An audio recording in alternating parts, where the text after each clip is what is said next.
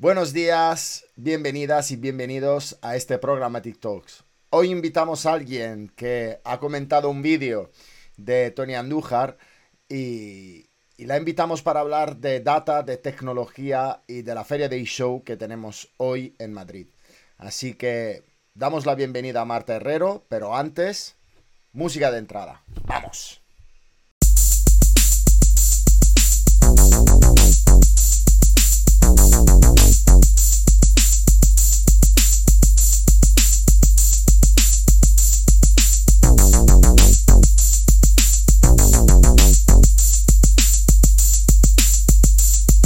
Bienvenida Marta, bienvenida Marta Herreros a este programa TikToks.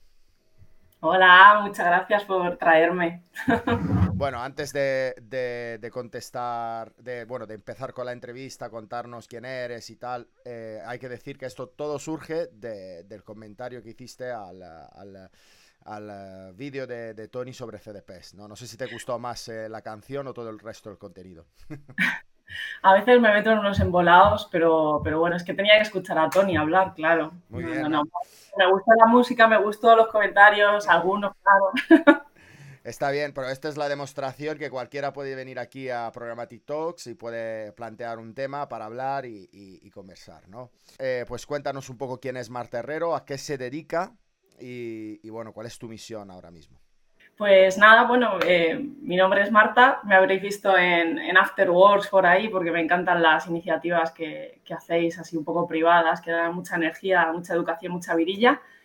Y trabajo, ahora mismo estoy trabajando como Solutions Engineer, así un nombre en inglés que nos gusta mucho, en, Oracle. Y, y, si te preguntas qué significa esto, bueno, al final durante la parte un poco de, preventa, en soluciones más eh, enfocadas hacia marketing, ¿no? El Customer Data Platform, eh, el DMP, otras soluciones pues más de automatización de campañas y demás, normalmente hay una persona que sabe un poquito más de la solución, cómo funciona, puede pintar un poco la arquitectura con el cliente, eh, hacer, dibujar esos casos de uso y demás y, bueno, pues ayudo en todo esto a la parte más comercial. Bueno, has dicho la palabra casos de uso, ¿no? No vamos a definir qué es CDP y todo esto, pues sabemos muy bien. Eh, eh, ¿Qué casos de usos eh, en general te, encuentras que los clientes están buscando? ¿Y qué casos de uso dirías tú que aconsejarías a un cliente pues, que, que tenga que tener una estrategia full digital? Vale, esto es un melón porque tu primera pregunta es, ¿qué casos de uso te encuentras en los clientes? Ese es el tema. O sea, me encuentro con muchos clientes que no saben cuáles son sus casos de uso, ¿no? Entonces, es, vamos a hacer como una investigación, pero cuesta mucho el, bajarlo al suelo. O a veces existen unos casos de uso del equipo de marketing, pero no están nada alineados con otros departamentos y hay, pues hay, el CDP al final es, es algo súper transversal, o sea, está, mm, va a impactar a todos los departamentos y demás. Entonces, si son estos de, marketing, pues al final son casos de uso como más, mucho más simples, ¿no? Los casos de uso que, ya podemos conocer de, me lo invento, algo muy simple. Aperturas de emails. Quiero mejorar mis aperturas de emails, de los emails promocionales para que vengan personas a la tienda, cosas así. Claro, pues un caso de uso muy simple está relacionado con una herramienta de envío de emails, pero también con una herramienta de CDP, porque si no tienes un perfil 360 no vas a saber si esa persona que está recibiendo ese email a lo mejor está enfadada por otro ticket que tienes abierto que no le ha solucionado, cosas así, ¿no? Entonces, em, es súper importante que ese caso de uso se defina como eh, quién, qué, cuál es el objetivo final y, y, luego ya de ahí se pinta un poco, ¿vale? Hago hincapié en esto, sobre todo porque muchas herramientas como el CDP son cloud, ¿no? Hay, otros que no. En mi, caso, pues es cloud.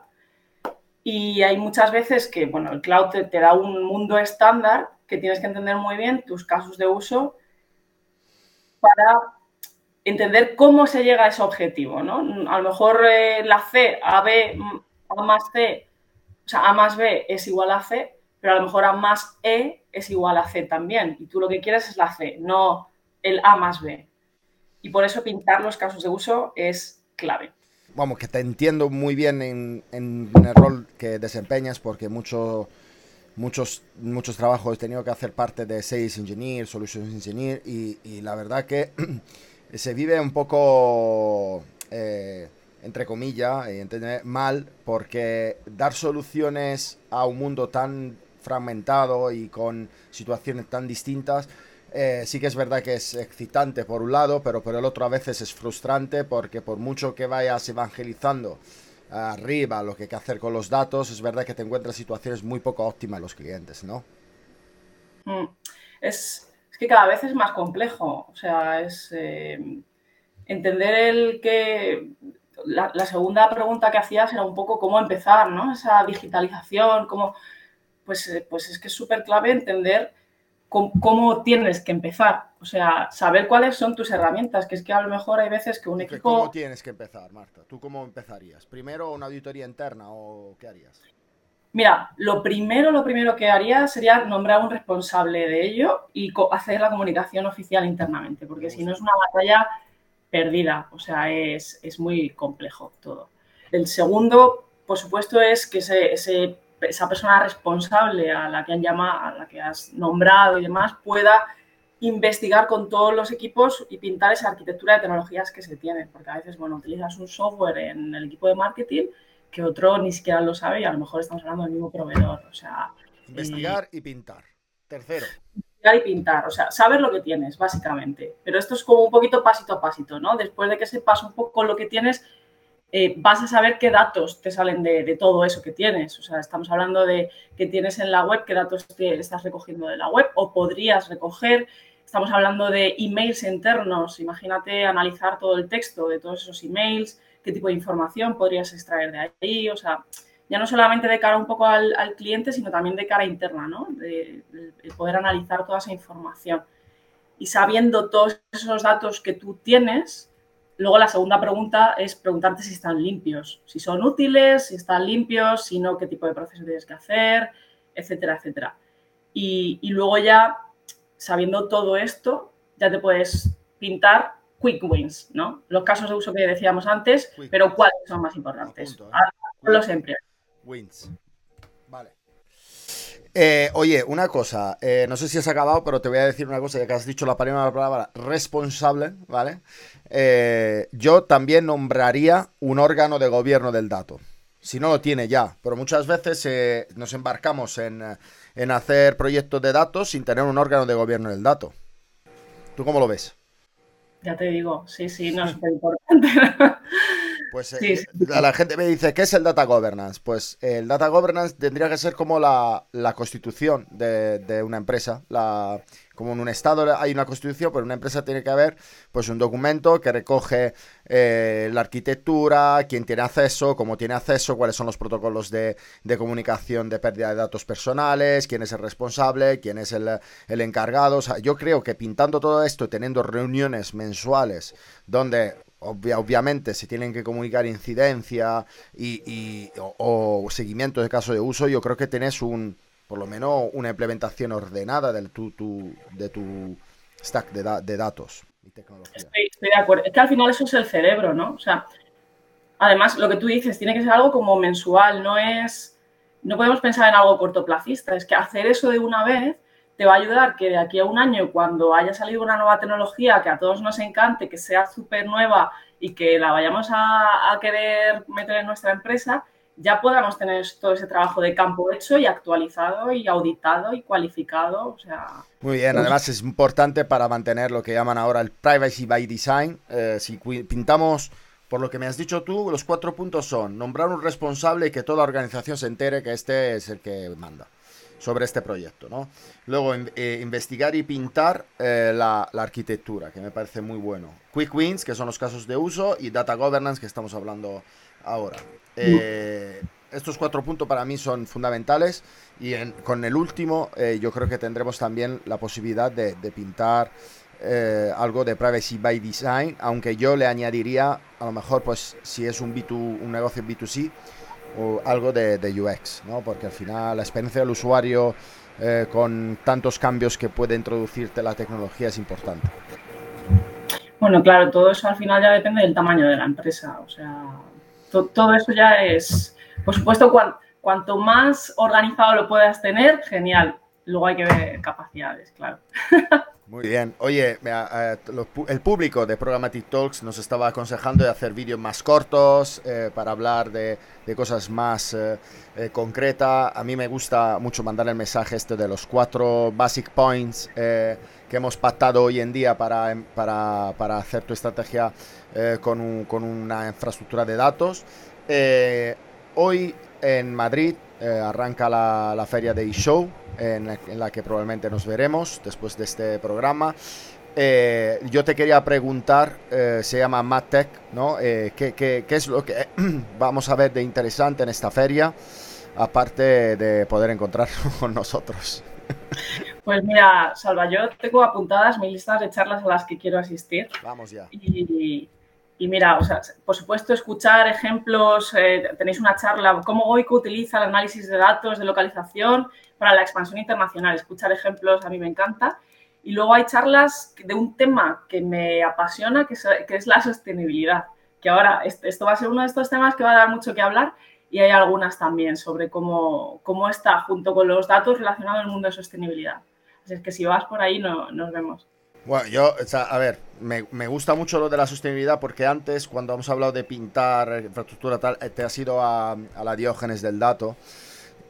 y esto es importante que, que, lo sepan nuestros, eh, eh, nuestros seguidores. Y es que hay un movimiento que está saliendo desde Estados Unidos. Hay varias empresas. El fundador de. de ex fundador de, de, AppNexus ha montado una empresa que se llama Scope 3 eh, sobre la sostenibilidad.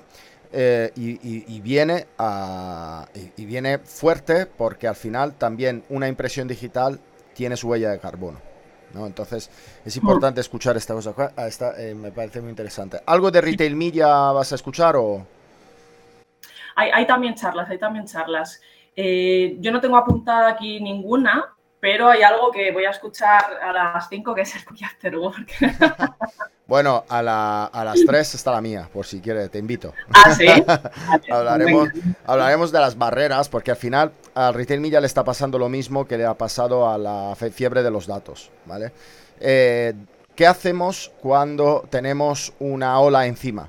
Recorremos a una tecnología que creemos que nos va a resolver eh, el problema. Realmente sin una estrategia eh, bien armada, la tecnología va a quebrar, ¿vale? Eh, si no, pues, pues, tú que, que, has estado en una tecnología de datos, dime cuántos casos de implementación de DMP eh, successful has tenido hace 8 años, 7 años. Eh, si no quieres comprometerte, te lo digo yo, ninguno. ¿Y cómo, yo, y cómo, yo, he implementado DMP, he implementado DMP. Muy bien, muy bien. Pero implementar el tag lo implementamos todos, pero luego se han usado. ¿Cómo se ha usado? Sí, sí que lo usábamos. Para allá eh, hace unos, unos años que trabajaba en una, en una red de publishers que de aquella se llamaba PAN. Y sí que, sí que utilizábamos los datos en la red. Bueno, pues puede ser uno de los. Bueno, es verdad que el publisher al final ha tenido que buscar un poco más la vidilla a esto, pero estaba, yo me estaba más enfocando a anunciantes. He visto muchos casos de, de, de gastar miles de euros en, en tecnología de MP sin una clara estrategia, por lo que luego han entrado las consultoras que han pintado los casos de uso y que han hecho eh, estos cuatro pasos que tú me has dicho, pues los han implementado y ya está. Ahí, ahí, ahí Salva, tengo que romper una, una vara en, en, favor de los DMPs, porque al final, o sea, tú tienes un balón de fútbol. Si tú juegas mal al fútbol, a lo mejor es porque estás jugando con la mano, no con los pies. Sí, ¿sabes? sí, sí, sí, sí, sí, sí, sí, La, la, tecnología se puede usar. De hecho, eh, efectivamente, cada vez vienen más, más modas y todo es más complejo y queremos que funcione como tal, pero, pero luego hay tecnologías que se llaman middleware, que lo que va a hacer es, es como un globo, ¿no? Si tú tienes que mandarle el ibuprofeno a tu madre y quieres que alguien vaya a la farmacia, compre el ibuprofeno y, luego vaya a tu madre, llamas a, Globo. Pues al final así funcionan los middleware, ¿no? Tengo tantas tecnologías que, que a lo mejor tengo que hacerlas funcionar de, de, una forma más custom para mí, que me valga a mí, y necesito algo más, ¿no? Tengo que investigar un poco eso. Me encanta. Eh, oye, última, última pregunta. Alejandro Alemani en un evento que tuvimos la semana pasada eh, hablando de un competidor tuyo, eh, dijo que el CDP no es una herramienta, sino que puede ser un conjunto de herramientas y a mí de herramientas y a mí esto me encantó. Eh, imagino que mm, eh, tecnologías como, como Oracle, como Adobe o otra tecnología tendrán el full stack para hacer que todas esas herramientas estén en bajo la misma marca. Esto no quiere decir, ¿vale? Eh, mm. ¿Tú crees que, que, que, realmente el CDP dentro de una organización tiene que ser un conjunto de herramientas? O sea, no es que tenga que ser, es que probablemente sea un conjunto de herramientas. Probablemente tengas un motor de resolución de identidades, tienes otra cosa que es inteligencia artificial y tú lo percibes como solo una cosa. O sea, por ejemplo, a nombre ya de, para renombrarlo fácilmente, eh, yo tengo Enterprise CDP y Behavioral CDP. Hmm. Y puede ser un conjunto, el Enterprise probablemente sea un conjunto de herramientas, ¿no? El Marketing Automation, pero, pero tú lo percibes como solo uno con la definición de CDP, esto es un mundo precisamente por, eso, claro. Vale, pues oye, me ha encantado hablar contigo. Eh, nos veremos en otra ocasión hablando de un poco de la gestión en silos de la información. Me gustaría más profundizar cómo eh, desde una herramienta CDP eh, se pueden crear distintos layers de, de comunicación con eh, con, varios niveles de la organización, interna y externa. Así que te lanzo el reto y lanzo el reto a todos los que estáis escuchando, por si alguien quiere venir a hablar de esto. Me encantaría ver un caso de uso de uso de CDP para datos internos y externos. Así que... Preparamos unos bullet points, ¿no? sí, sí, sí. Ahora nos veremos ahí en la feria y así que te mando un beso fuerte y nos vemos ahora. Venga, hasta luego. Marta.